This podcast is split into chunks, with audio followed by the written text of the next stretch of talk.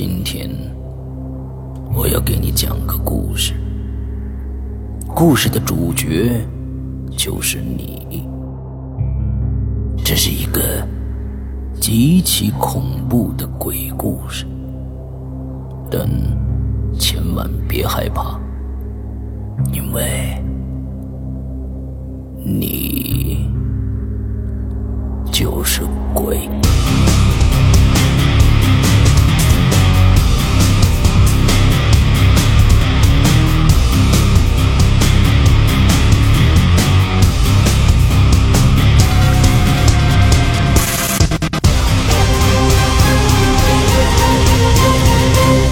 现在收听到的是《鬼影在人间》。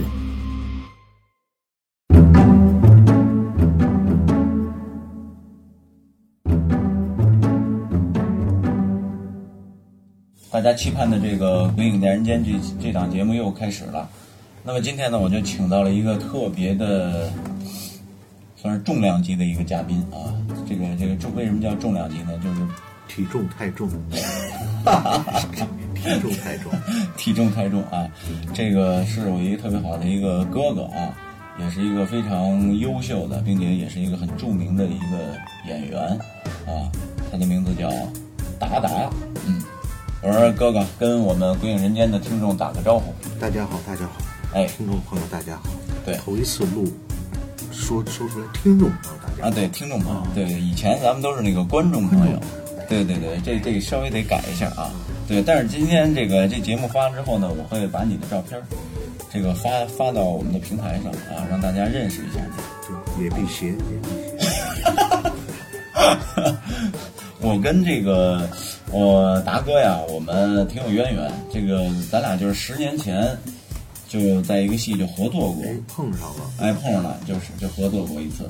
然后呢，这个没想到啊，时间流逝这么快，这一转眼就十年就过来了。那个那时候我才二十六岁，呃，我你那时候也就十几岁，呃，这一转眼，我今年快二十六了，哎呦，好好好，哎，对对对，我这简直了，哎呀，哎，怎么老碰上这人呢？你说，嗯，我们这达哥呀，也是一个老北京啊，和我是这个同乡啊。那天呢，我们就在剧组啊，在闲聊的时候，哎，就发现我这个达哥呀，他也是一个电台爱好者。聊来聊去之后呢，我跟他讲了一下我们这个咱们这个电台的这个节目宗旨之后呢，他也是一个很有料的人，嗯，而且呢，他非常喜欢老北京的文化。那么今天呢，就想跟大家聊聊什么呢？这个达哥，你这儿是给咱们准备了一些包括这个北京，就是咱们老北京的一些奇闻怪事儿，是吧？啊，对，发生在北京的反正是比呃多多一点，发生北京的多一点啊，因为达哥那会儿长大的时候，我估计我还穿开裆裤呢。呃，不是，我也是从穿着开裆裤长大的，对，嗯，反正那时候小时候老是在西四啊，呃，北海呀、老在那一带晃悠。小时候那个时候，姥姥把我带大的，也是没事也是跟我说些故事啊。今天上午还在想，嗯，那个时候本小孩儿都中午要睡个午觉嘛，那个时候睡午觉的时候就。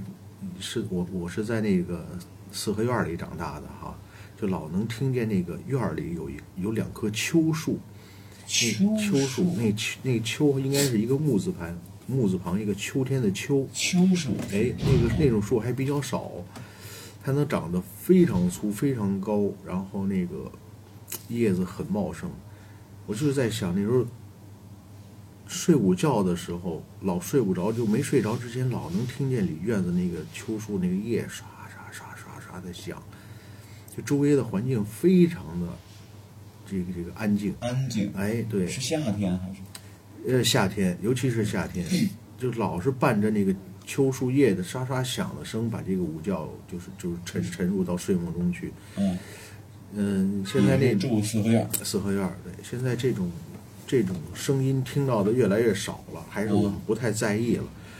嗯，今天上午还在想，很怀念小时候的那个那个时候的那个秋树我没印象了。好像是是北京北方现在都没有了会有，那时候有一些院子里，嗯，大院儿里可能会会有那种树，然后它那个树皮会有好多那种大的那个那个叫什么就疙瘩呀树啊，树瘤，树瘤、树疤似的，就那种那种东西，会有很多，就那种那种树会还会出那种树洞。如果再长大一点的话，我们就有时候经常把手能伸到一小小树洞里去。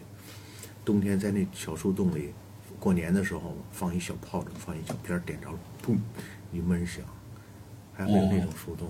嗯，哦，我就觉得就是在那种环境下哈，就有的时候听着姥姥给讲一些故事，包括北京的传说也好，他可能老北京人知道的北京的传说那时候更多一点儿。嗯嗯，老师那个时候听着故事，听着听着，伴着那个秋树叶的沙沙声睡着。就是我们这这节目，就是因为它是全国，全国有很多呃听众，他们有时候拿这个也算是比较简单的这种录音设备，嗯也会把这种音频发给我们。嗯、我们听到的都是很多就是这个中国外外省市的一些一些奇闻怪事。哦，呃，真正说这个咱老北京本地的这，我真的还属于挺孤陋寡闻的。哎呦，北京还真是有一些，那说说北京最有特点的，那肯定就得说是紫禁城了，是吧？哎呦，这这这这这特别想听听紫禁城啊就就得说皇宫里好多的事儿了。啊！倒不是说姥姥在皇宫里待着，但是皇宫这事儿传出来的，传的往外比较多。啊啊！嗯所以我我好像听说过一些啊。嗯，你看，就我我我我我我我也是想这个题材，就是都说过这个紫禁城，就是大家知道的这个故宫了哈。故宫的这个西六宫，西六宫这事儿，伊利，我不知道你听说过没？我真不知道啊。哎，就说那个时候说哈、这都是传说啊。那个如如有雷同，实属巧合啊。就说那时候西六宫啊，啊就是这这个位置在哪儿呢？紫禁城这个中间的这个三大殿嘛，太和殿、中和殿、保和殿，这号称是北京的中轴线。如果再往外延的话，就到了呃天安门，天安门到了那个南池子就是就这条线这儿哎是吧？，到了天安门，然后再往前到了呃天安门广场，到了纪念碑，到了毛主席纪念堂了。嗯这条线，这个，呃，这是往后延啊，往后延。它要是往北边走的话，是太和殿、中和殿、保和殿，再往后那就是景山了景山。哎，景山鼓楼啊、钟楼这一条线，这号称是北京的所谓的中轴线。中轴线哎哦这个西六宫，这肯定是在这个中轴线的西边。就是如果你们从天安门进去往故宫故宫走的话，进了故宫，您的右手这边了，就是西边了，对吧？嗯西六宫。嗯那时候说西六宫老有一些所谓的会出现，人们可能会听到，有时候偶尔会看见的所谓的一些孤魂野鬼，在宫中冤死的那些孤魂出来游荡。哎呦，哎，我那个，那那那个好像是听什么时候是，好像是听人家讲过，然后就是说，在故宫里边的一些游客，还真的有曾经在这个，就你说的这个西六宫里边，会见到一些什么，就是过去的过去的宫女儿，嗯，见到了。我倒我听说的好像这不是游客，因为那个故宫，他每天晚上他都他都他都得敬敬园啊，他都得所谓的就啊清清清哎都清出去了。清清游客，对，游客可能晚上见到，那就是天还没黑呢，或者是对，我觉得都是肯定应该是大自然的一种，就是这是光线，光线加水水分水对一分子的反射种化学化，学反应产现的产生的这么一种幻象。而且可能够看见的这种人，嗯，我觉得可能是身体的那个条件，身体是不是都都不是很好，或或者就是很弱？就是我们平说句特俗的话，就是嗯，本身不是很火火很旺的这种人才能看到很，虚，还是每个人都能看见？不不，我觉得不可能每个人都能看。你看见过吗？我没看见过。你没去，你故宫我我小的时候去过故宫，也就是几年前，我我说重温一下故宫吧，然后开车过去了，没找着停车位，完了一生气就回家了。我是真的在故宫里至少待过半个月，每天从早到晚连续不断的待了半个月。哎呦，这话说，这是一九九一年我们拍《小龙人》的时候。嗯，哎呀，当时故宫可好，就当时的就所谓的拍摄的环境也很好。当时我们联系了那个国家旅游局呀、和国家文物局两个地方，每个地方出了一个证明，出了一个担保函，我们当时摄制组就能进故宫了。嗯，真的在故宫院里拍小龙人那个演小龙人那个陈嘉楠，天天就是穿着那那身服装，小小甩着那个小龙龙尾巴，在故宫那是当时故宫熟的不得了，好多游客没事我们在那看，为了方便都一人拿一对讲机嘛，好多游客说哎，请问哪哪哪哪什么什么地地方怎么走？我们那时候已经熟悉到一抬手，那儿就那个方向，啊，一个个就给人家指指到，熟极了，熟极了。但我现在忘了有没有当时问西六宫在哪儿了，尤其是傍晚的时候，那那会儿拍戏是也是会晚晚上拍的很晚嘛。有时候会很晚。呃，这后来呢，这再待了半个月。待了半个月，但我怎么就没没碰上这种事儿？而且西六宫我们是必肯定是会去过，好像但是没有赶上刮风下雨吧？是不是因为这个？所以说刚才说的那个好多，就是所谓的体质弱的人，是不是只有这种人才能看得到？反正我是没，我就是那种可能属于那种敏感体质，然后那个属于特别敏感，然后我自己就碰上过好几档子事儿。就所谓的看到一些东西。不是看到，是是亲身经历的，就是就是我自己亲身经历的，也没法解释，确确实没法解释这种比较灵异的这些事儿，特别灵异。就咱咱这屋现在没有吧？咱这这这个，没有啊，太好了。嗯，这屋没有啊，这屋没有。嗯，我生活中虽然没有碰到过像你这个所谓的比较灵怪的这种事儿，但是我我是碰到过一个什么事儿，还是练气功那个时候。嗯那个时候有一次去白云观，白云观的第三，白云白云北京道呃道家道道道观一个第第三个第二个店还是第三个店我忘了啊。嗯当时去的人还特别少，我这说的都是八几年的事儿，那时候北京也没那么多人。嗯然后我去了第三个道观，然后我就看，我忘了供的是哪位了啊，这些都是次要的，最主要的就是旁边敲磬的那个道士看见我，招招手让我过去，我就过去了，说：“小伙子，你是不是练气功啊？”嗯，我还挺得意的，我说：“哎，师傅你怎么看出来了？”可以稍微的收敛一点，你当心呀、你现在练的可能是有点走火入魔了。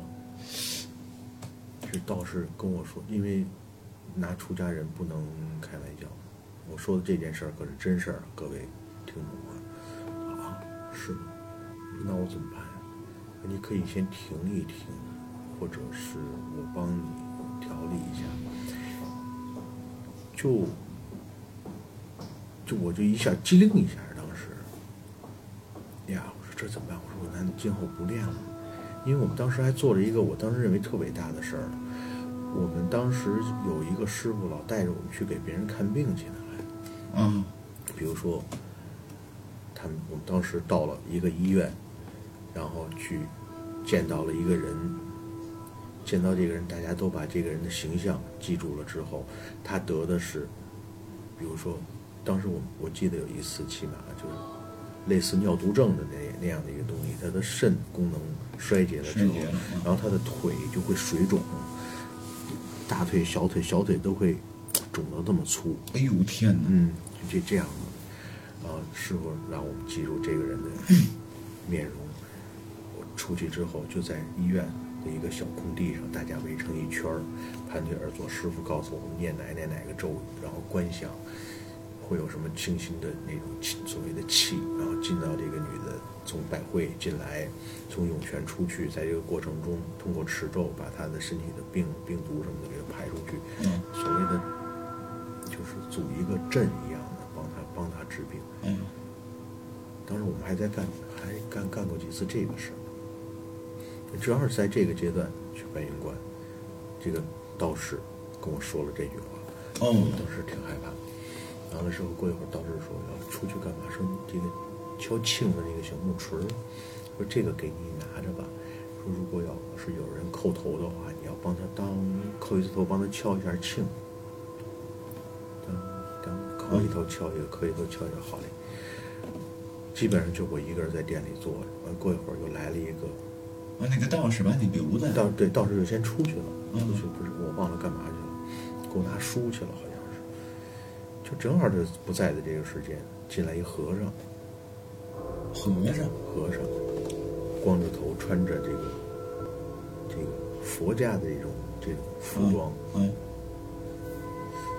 然后也是进来看了看之后，哎，挺怪的，和尚进道观。一看我过来了啊，啊，你你在这儿呢啊，嗯，就问我你在这儿啊？你怎么在这儿啊？我说那个那个道士那个师傅出去了，我说让他有有人叩头的话，让我帮他敲一下这个磬。你是不是练气功啊？又一下，你当心啊，你练的有点走火入魔了。就一、模一样的话说我，啊真的，我我我我说我我说那那那那我怎么办？你先别练了，你停一段吧。跟我说的这样一样，我就一身鸡皮疙瘩恨不得就起来了。是八七，反正是八不是八七年就是八八年那个时候。我最绝的是，说这会儿话，这个和尚走了之后，又进来一个尼姑。这尼姑长得一个单眼皮，剃着光头，穿了一身僧袍，是不是叫僧袍？也是佛家的那种袍。过来了看我，两个眼睛特犀利的目光看着，然后同样过来跟我说出了他们两个人说的一模一样的话：“你是不是练气功啊？你有点走火入魔了。”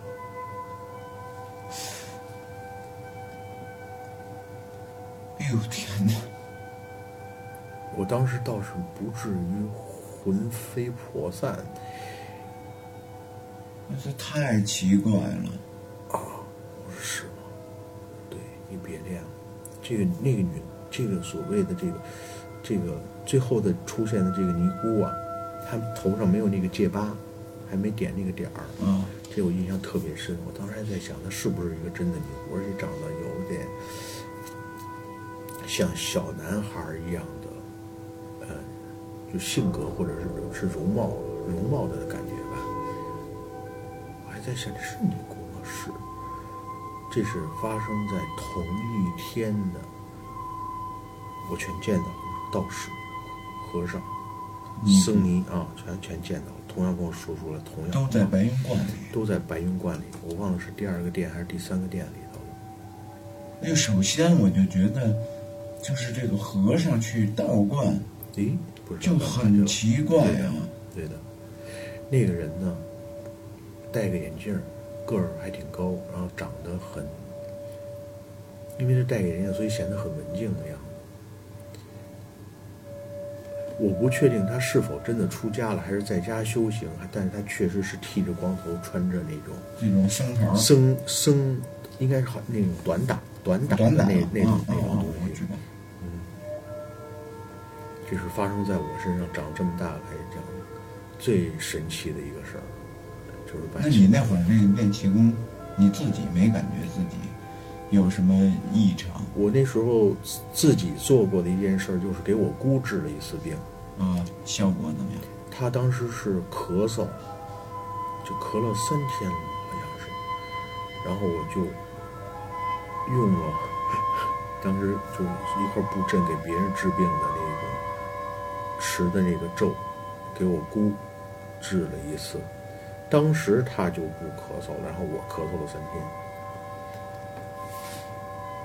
这是发生在我身上的，没了，就这么两个事儿。就组阵的时候给人家去治病，所谓那种就是叫治的怎么样，什么效果我不知道，因为我们看完病就走了，就是组完那个阵念完那个咒完了就走了，不知道效果怎么样。那个当时的那个师傅可能会知道。然后就是我姑姑这个事儿是确实是在我奶奶家，在奶奶家给她弄的。太神奇了！完了搬运完这事儿之后，我就再也没敢说去练气功，练个气功才在吃，念个什么咒，嗯，就是你还知道什么地方？你你所知道北京有一些稀奇古怪的北京那时候朝阳门那个时候有一个楼啊，啊，我听说过啊，你给说说。哎呦天，我想想，它应该在朝内，朝内那那个地儿有一个叫什么名字？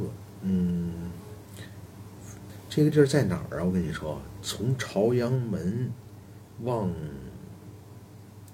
朝阳门，要是从二环来说的话，朝阳门往西，再往北一点儿，第一个胡同往右一拐，这地儿就在那儿，往西，就等于是在朝阳门内，朝阳门内大街。啊，就是二环内，等于是，嗯，这地儿，这是一那时候留下的一个老建筑，一个废了很久的，据说是民国那时候盖的一个三层小楼，啊，当时是要做教堂啊，还是要要要做什么？就是零零年那个时候嘛，就等于是或者是给他们做教堂，或者给他们住住住北京的那种外国人的那设置的那种机构，嗯，哎，就老说那栋楼闹鬼，而且我听说过是当时好多人，就是为了显示自己，嗯，胆子大，很很胆子大，胆子很大不怕啊，约好了。包括王朔的小说里，好像还是电影里也提到过那个楼，你有哦印象吗？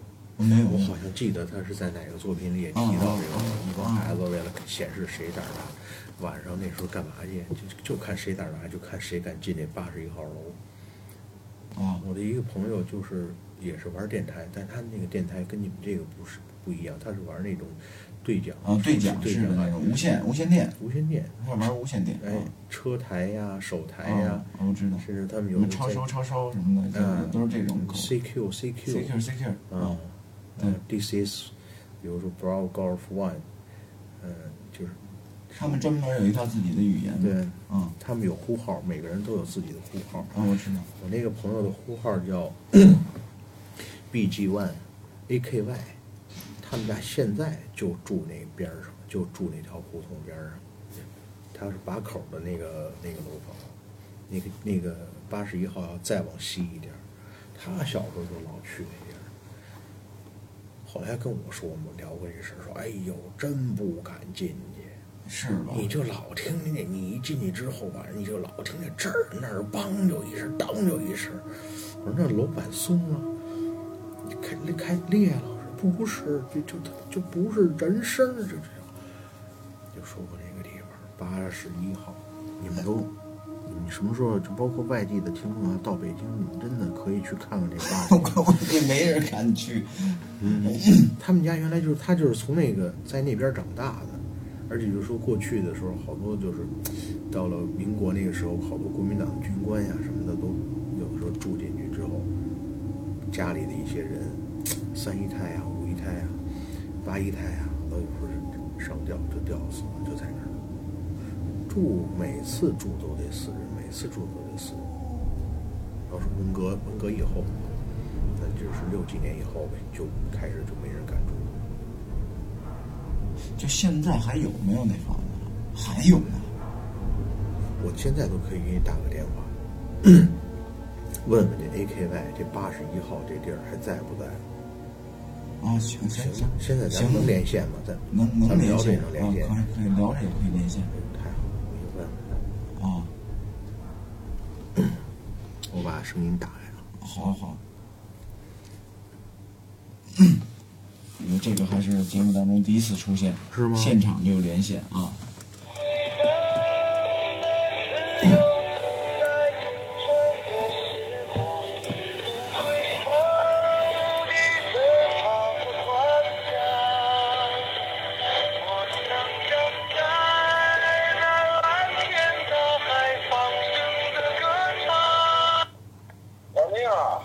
哎哎，老外，哎，那个朝内八十一号离你们家有多近啊？嘿嘿，你干嘛？啊，你要干嘛？你说吧。我咱俩晚上来一趟啊？你这我，怎么了？玩新鲜的啊！怎么了？你进去过吗？我先问问。我知道你进去过，你小时候不是老那儿玩，你是不是那儿长大的吗？啊，对啊，啊，那那那现在什么情现况？现在进很难很难了，哦，有人有人因为现在过去就是就是咱们刚开始玩无线电那时候，你知道吗？嗯那个时候他们组织一个探险，就是那个什么夜探鬼屋啊，嗯我跟他们去来了，嗯我还给他们指着道了呢，啊。从后墙翻进去的。那个时候啊，啊就在那个前门的那个左呃右边有一间小房，那只有那里头有一个老头看门。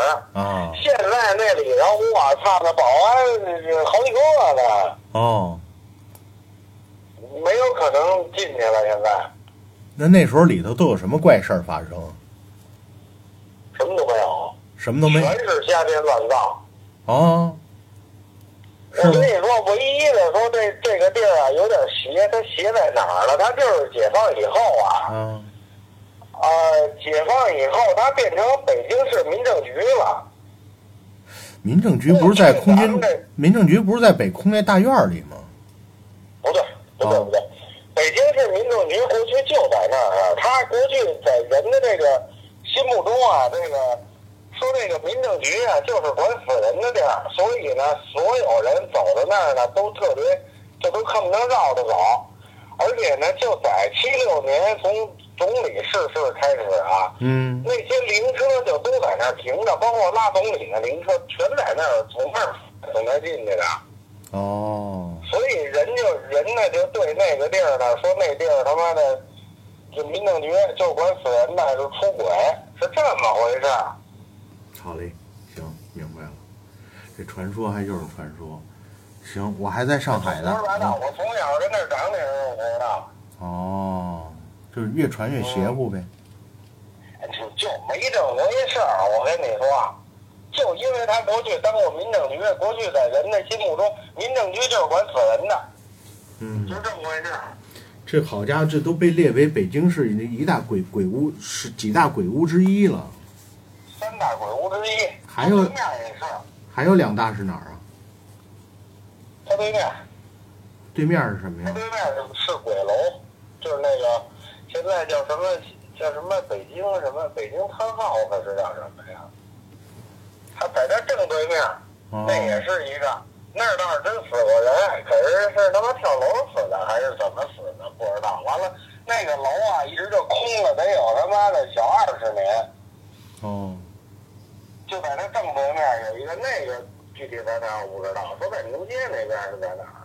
哦，你刚才说的这些话都那个，在网上能听到，他们有一个那个专门讲那个，呃，灵异的鬼的故事的那个那么一个电台，到时候把连接给你就把我这个话都给转过去，我从小在那儿长大的，这根本就没有那么回事儿，那就是胡说八道，根本就。哦，行，我们我们现在正同期，我们现在正同期录音往网上传呢。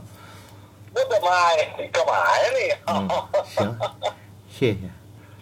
嗯回来继续。啊，好嘞，好嘞，嗯，哎好嘞，拜拜，哎嗯再见。哎。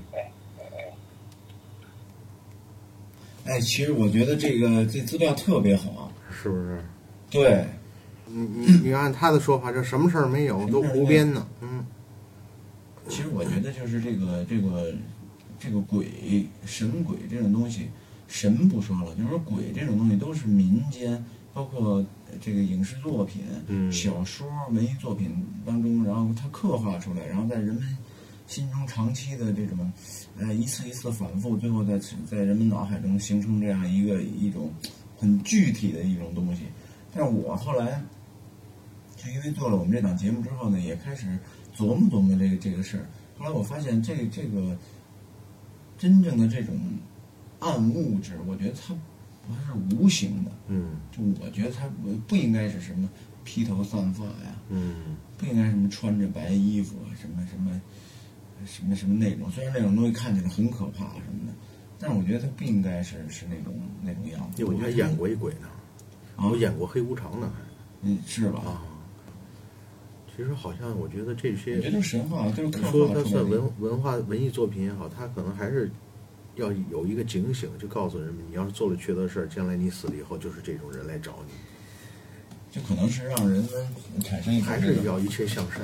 哎，敬畏的一种恐惧，呃，你是要恐惧的是你做了坏事之后，你要恐惧这种人。那你心里一片阳光，你做的事儿都是对得起人类、对得起社会的。我觉得那些事儿根本就真的没必要考虑。我到不了那儿，我老想着上八上八上八仙的，嗯，上八洞神仙的事儿呢啊。所以就是活在今天，活在今天是一个特重要的事儿，我觉得。啊，这怎么讲呢？嗯，人之所以要快乐，并不是说我今天要快乐，而是要先想好。嗯，我觉得是从大往小说吧，要先想好什么是人生。其实人生，我的总结，人生就是两万多天，这是我对人生的概括。嗯，如果我们按，比如说按七十岁来算，七十乘以三百六十五，大概是两万五千多天。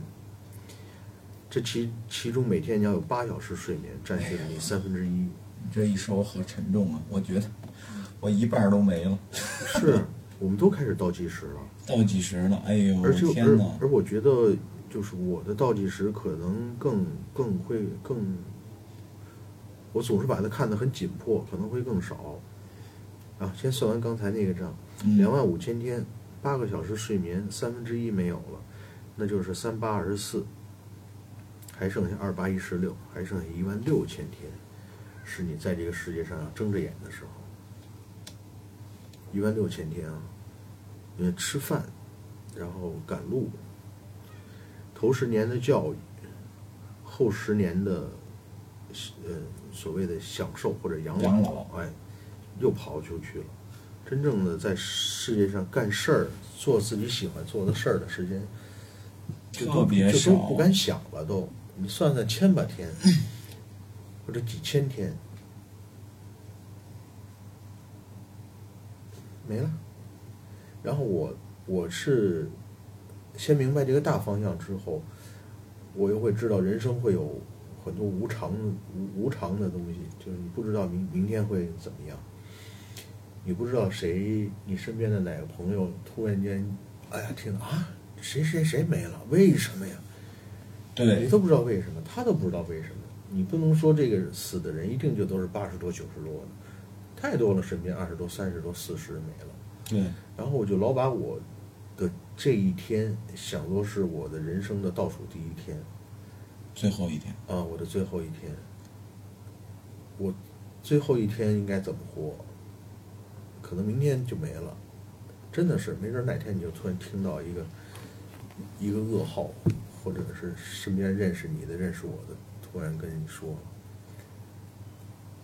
说我这个人就没了，这很有可能。哎，我觉这对得这是一每个人特别这对每个人值得深思的一个话题这。对每个人都特公平，不光是也许你听到我的，也许我们就听到身边谁谁谁的，后天我们会听到他的消息。就是说，我们当然不希望那样了，我希望都健健康康的、太太平平的生活着。但一旦听到这个情况，就是你你要意识到你必然会有这么一天，必然，嗯，谁谁也不能谁也说跑不了。谁也不能说我我八十才那什么呢，我谁也不敢说这话。如果你知道明天是你的这一天的话，或者你自己想好，明天是你这一天的话，今天你活的就是要快快乐乐的，就是所谓现在说的活在当下。但活在当下，你当你意识到这一天的时候，你就会特别的，首先快乐的为自己活着，然后快乐的对待别人。不会再有那么多勾心斗角、尔虞我诈这些东西，可能就真的就都不会有。哎，这个这个那想法真是太好嗯了，。我今天就是哦，我对得起我今天，然后每天早上起来一睁眼的时候，哎呦，真好，我今天又活着呢。我就都认为是一种侥幸，你会有这种想法？我会有这种想法。哎呀，我今天又活着呢，哎呀，真侥幸。我我睡觉没睡过去，啊，我会这么想。所以我都每天都太快乐了，我每天都太高，我一点儿烦事儿没有。哎，真的，我觉得真的，你这心态太有意思了。就现在，我就是就就我就我知道的身边的很多年轻人，哎呦，可苦恼了，可那个嗯压抑，而且我特别的不喜欢有些人定我的三年计划、五年计划，国家可以定十五计划、十一五计划，是吧？人家的国家人你真没必要。你哎呀，我这三年，我一这三年我一定要挣多少钱，我一定要演个男主角，我一定要买上房子，我一定要买上这个奔驰，真别介。亲爱的听众朋友们，亲爱的孙一宇同学，我们都不这么想。也许是哎，我要我可能会觉得哎，这个自行车挺漂亮现在来不及，等我有了钱的话，可以考虑一下这个车。我现在最到头就会想想这个事儿，嗯，就是我绝不，哎呀，我操我死我一年之内我要攒不下买这自行车的钱来，我他妈我我对不起我我啊，哎呀，我没有，我一点儿没有。哎呦，太好了，太好了，嗯，太好了，你就认为每一天活着都是侥幸，或者是荣幸、万幸的活下来了。哎呀，我今天我又要高高兴兴，我今天还可以干那个我想干的事儿，我去干吧。好嘞，那今天咱们这期节目就到这儿啊。这个以后欢迎达达老师继续来，呃，来做客我们《归影人间》啊。嗯，好，再见。再见，大家再见。